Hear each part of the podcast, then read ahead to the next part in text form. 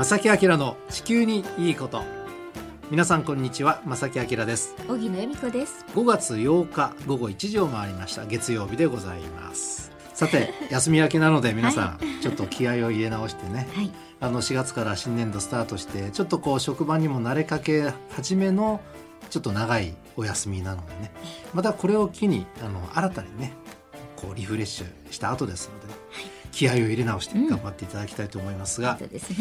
えー、今日はですね少しちょっと難しい言葉が最近よくねニュースとかいろんなところで聞こえるようになりまして、その言葉についてねこれやっぱり知っとくべきかなと思うのでね、ちょっと掘り下げてお話ししてみたいと思います。はい、この番組は公益財団法人兵庫環境創造協会の提供と浜田科学株式会社の協力でお送りします。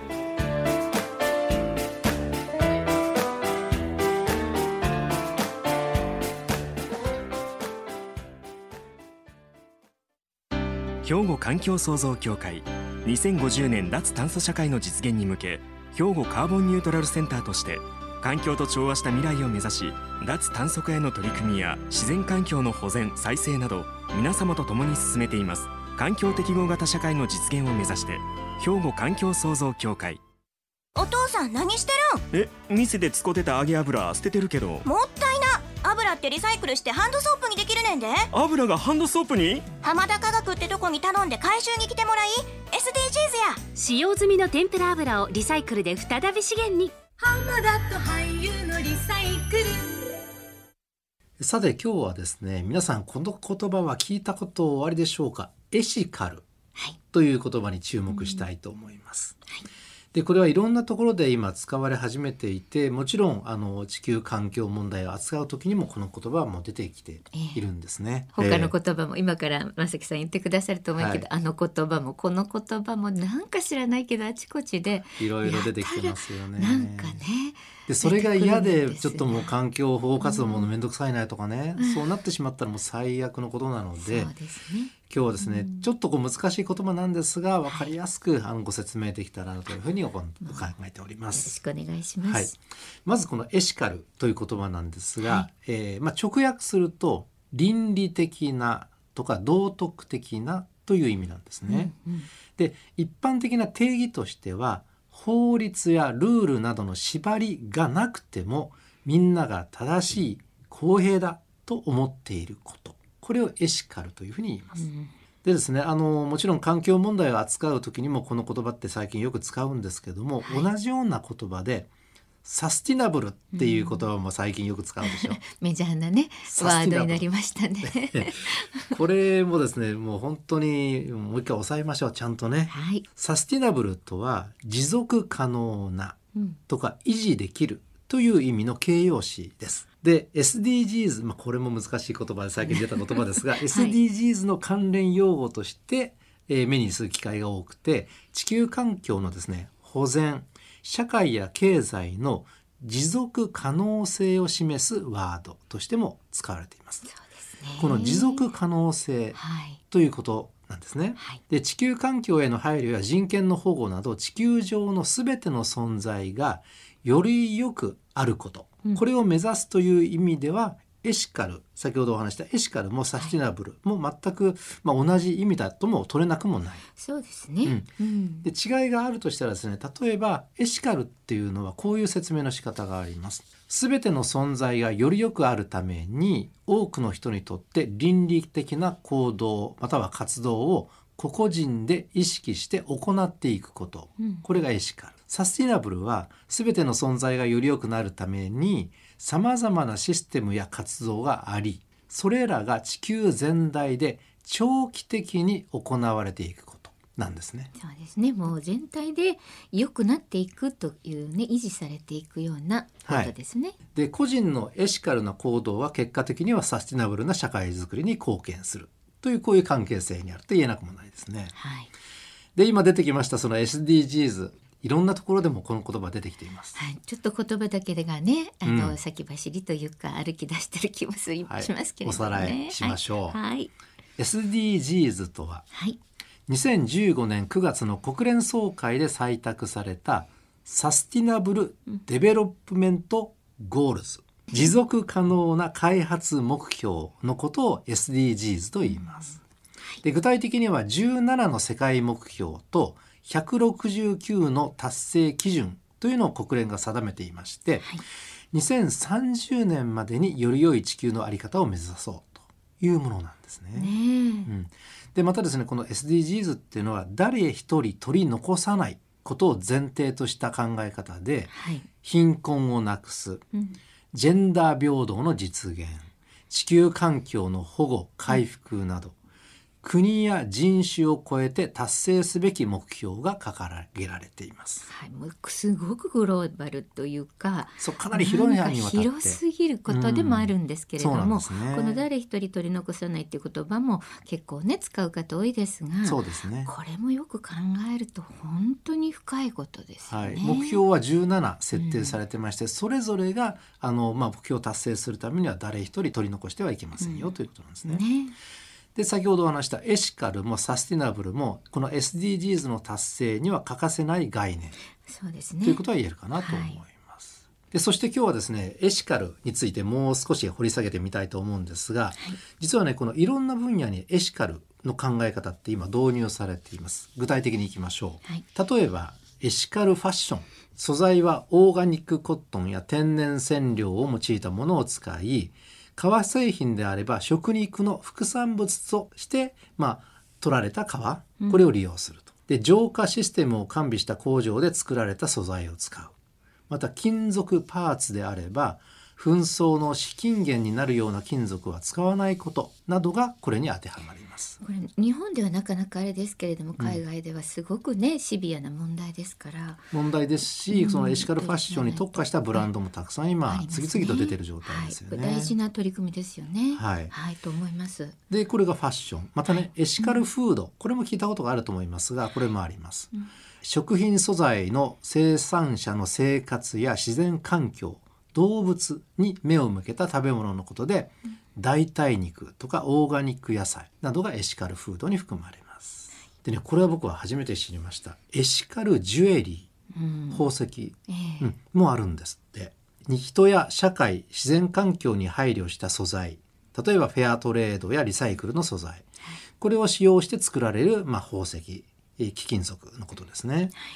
え紛争の引き金となる素材を使用しないことや採掘や生産の過程において不当な低賃金な労働や児童労働。これが存在しない鉱物を使用したジュエリーのことを指します。もう本当にね労働のことだったら海外でもすごく問題になってますからね。女性の方宝石お好きですよね。でも自分が買い求める宝石っていうのはどのようにあの取られて現地で取られて、はい、えそしてどのように加工されてどんな状況で加工されてるかっていうのはこれからはちょっと考えていかなきゃいけない。いや本当それがね分かるような状態のものを、あの本当手をねまあつけるというか購入するっていう、はい、その意識は大切ですね。そこも大事ですよね、えー、それからさらに少しこれはね広い範囲の言葉で、うんはい、エシカルビューティーなんていう言葉もあります。うん、で、ね、美容を通じて社会や環境に配慮する考え方で、はい、髪の毛ヘア、うん、ネイル、メイク、ファッションですね。それからフード、食べ物など全てを通じて女性が美しくなる過程でその行為が環境と社会に配慮したものであるという考え方、うん、あの、うん、エシカルビューティーの考え方で、はい。あのまあ、いわゆる自分のね、えー、を磨くというか、うん、そういう女性はそれだけでめちゃめちゃ素敵だと思いません？僕はもちろんそう思うんですよね。嬉しい。なんか、ね、なので、あのまあ、こういう言葉もあるとこれを目指しましょうっていうことなんですね。本当にね大切な、まあ、考え、まあ、それが自然なことで自然な自分たちの体にとってもいいものになったりとか、ね、地球にも優しいというね、ゴミとかそんなことだけじゃなくてですね、はい、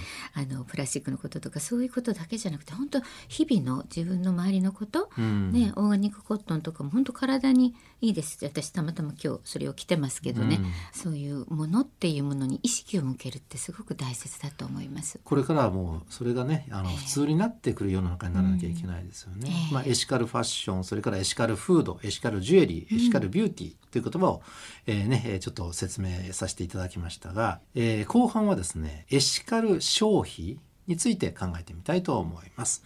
正木明の地球にいいこと。さて後半はですねエシカル消費消費するの消費ですね、について、えー、お話したいと思いますが、えー、消費者庁のウェブサイトではですねこのエシカル消費についてこのように説明されています。エシカル消費とは地域の活性化や雇用などを含む人社会地域環境に配慮した消費行動のことです。私たち一人一人が社会的な課題に気づき日々のお買い物を通じてその課題の解決のために自分は何ができるのかを考えてみること。これがエシカル消費の第一歩ですというふうに説明されております。はい、でですねもう一つ書かれていて、うん。はい、2015年9月に国連で採択された持続可能な開発目標 SDGs でこれの17個あるゴールのうち特にゴール12これは何かというと作る責任使う責任。これがゴール12なんですね。はいここに関する取り組みエシカル消費はですね。でこういうふうに書かれています。この消費者庁のウェブサイトにはね。なのでエシカル消費っていうのは SDGs の取り組みの一つでもある。ということが言えるかなと思います。でもう少しねこのエシカル消費、えー、掘り下げてみたいと思うんですが、はい、えー、実はね過去に起きたちょっとこんな事故がありました、でこの例をねちょっと紹介しますね、はい、これ10年前のことです。2013年の4月24日バングラデシュの首都ダッカ近郊で縫製工場衣類を作る工場ですね。縫製工場が入るビルが突然崩壊し働いていた女性など1136名が命を落とされました。かなりのね、はい、ね。安全管理のずさんさが浮き彫りになったというこういう事故なんですね、えー、実はこのバングラデシュというのは各国のアパレル企業のファストファッションと言われる低価格の衣料品。これを安い人件費で手掛ける縫製工場がおよそなんと3800箇所あり衣料品の輸出額は世界第3位、うん、世界の縫製工場とも言われていて、うん、そこで起きた事故なんですね。でこの事故を受けて多くのアパレル企業は生産体制を見直しました。一気にエシカルに重きを置いた生産体制に変わっていったというそういう例がありました。いや本当これは考えていかないと、うん、さっきのねお話じゃないですけどゴール12の作る責任、はい、使う責任ももちろんあるんですけれども、うん、作る側も本当に考えてねいかないと、うん、まあ、私最近だから安い衣類とか見たら考えてしまいます。食べ物もそうですけど、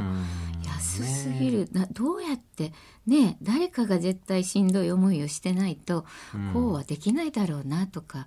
逆になんかそんなこと考えてしまいますね。まああのただねすってのその安いファストファッションがエシカルではないとは言えないです、うん、ちゃんと管理されててね、えー、あのオーガニック素材を使ったファストファッションもないことはないと思います、うんはい、全部じゃない全部ではないと思うんですけども、ね。うん、ただでもやっぱり考えられるのはこういう事故が起きないとやっぱり世の中って進んでいかないんだなってちょっと残念ながらねそういうことになってしまってますよね、何か起きないとね解決しようとできないっていうところはね、はい、はい、まあ今の例にあったように、まあ、不当に低賃金な労働によって作られたものを買うということはこれはエシカル消費とは全く言えません。言えないですよね、はい、本当に。でこれはファッションの例なんですが、はい、その他もですねエシカル消費の例をここでいくつかご紹介しますね、はい、えー、まず一つ目の例。食品ロスをなくす。食品ロスは本来食べられるものにもかかわらず捨てられている食品のことですよね。ねで日本では食品ロスが年間600万トン。でこれらを減らすために消費のやり方としては例えば買い物に出かける前に、えー、ちょっと立ち止まって冷蔵庫の中身を確認すると。何が足りないのか何が足りてるのか、うん、まだあるのかないのかっていう話ですね、ねはい、それから食べきれない量の食材は買わない、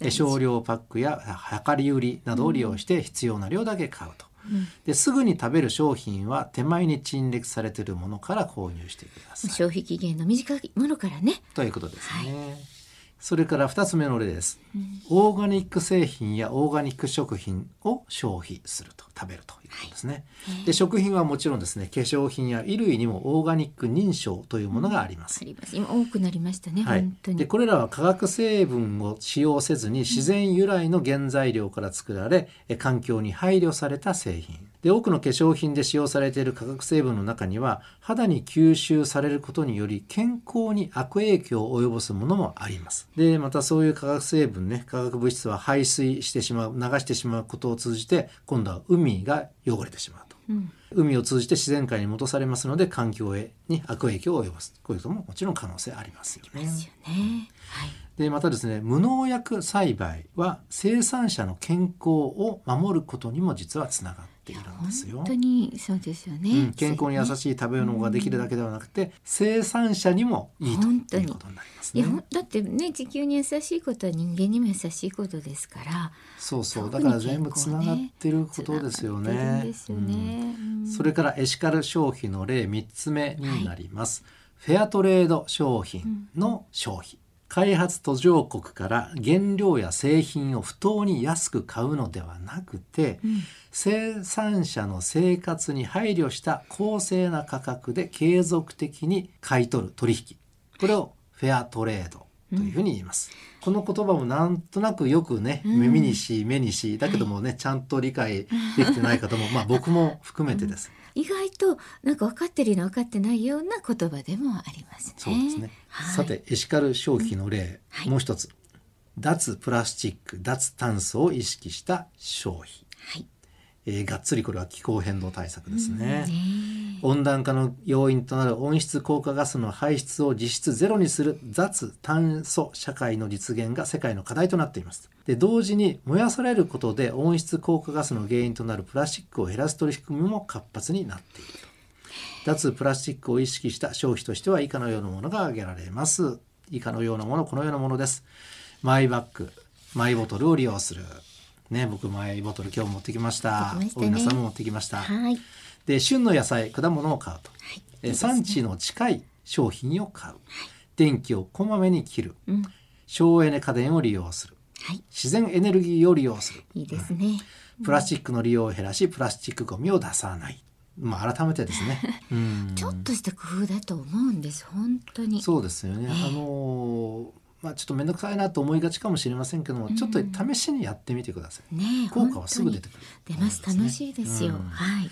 でさらにエシカル消費の例、はい地産地消です。いいですね、うん、自分の住んでいる地域で採れた食材を選ぶことで、地元の生産者を応援できます。本当。地域経済の活性化につながります。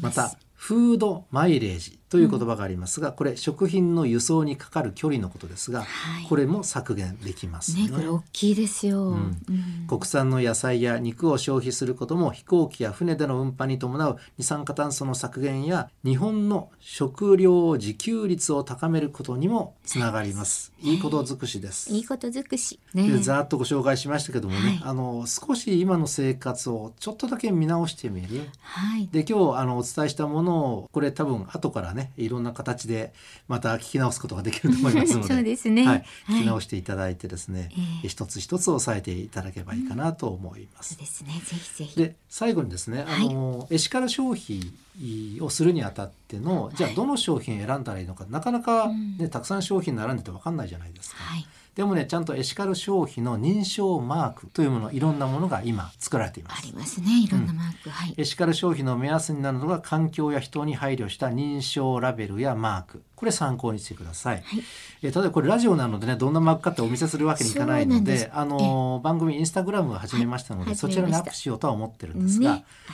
例えば皆さんご存知かもしれません。エコマークありますね、はい、とか有機 JAS マーク有機ジャスマーク。ってい。うのもあります。ね、見ますよね、えー、国際フェアトレード認証ラベル、はい、FSC 認証というのもあります。これ森林についてのね、えー、まあ保護活動に向けた認証制度ですね。はい、それから海のエコラベル、それからレインフォレストアライアンス認証。なんていうのもございます。あります。コーヒーとかにねよくついてます、ね、よくついてます。ね、あのマークを見ればああ見合ったことあるっていうのはあると思います、ねうん、でもなんだろうっていうのはねきっと多くの方が思ってらっしゃると思いますからね。うん、このマークのついた商品、えー、食品を選んでいただきたいと思います。今日はエシカル消費のお話でした。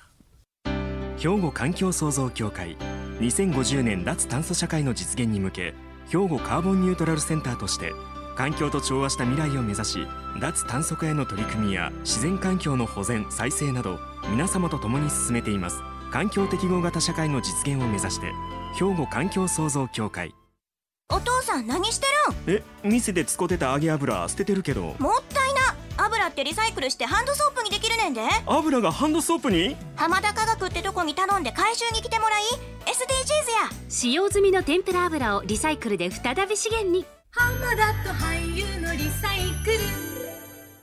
えー、今日のこの番組ではねちょっと難しい言葉の説明の話でねちょっと退屈だったかもしれませんがとてもこれから先ね社会を作る上で大事な言葉。いや本当にあの意外とね、うん、あの大人になったら人にあの聞くに聞けないっていうあの言葉もいっぱいあるじゃないですか、まあ、こういう言葉だけじゃないですけれどもね。今更聞けない、えー、その中のもう一つのワードになりつつあると思うんです、うん、もうやたらとあちこちに出てきて。だけどえそれって改めて一体何のこと？SDGs にしたってね。なんだかなく分かってるような分かってないような言葉だったりしますからね。難しいのはその、えー、しっかりと理解された方方だけが使うものではないっていうのが今のちょっと難しい問題であってね、うん、はい本当に。判断するのはやっぱり個々人それぞれなので、ね、そこら辺はちょっとね、うん、あの難しいところありますけどもね、まあ、今日まとめていろいろお伝えしましたけども一つだけでもいいのでね少し始めてみてはいかがでしょうか、はい、はい、皆さんどのようなお考えでしょうか。ぜひご意見でお寄せください。おはがきお便りの場合は郵便番号650の8580ラジオ関西正木明の地球にいいこと。ファックスでは078-361-0005メールではまさきアットマーク jocr.jp こちらにどしどしお寄せください。お待ちしています。お待ちしております。ということで正木明の地球にいいことは今日はこの辺でお別れいたします。ご案内は正木明と。小木野恵美子でした。それでは皆さんまた来週。さよなら。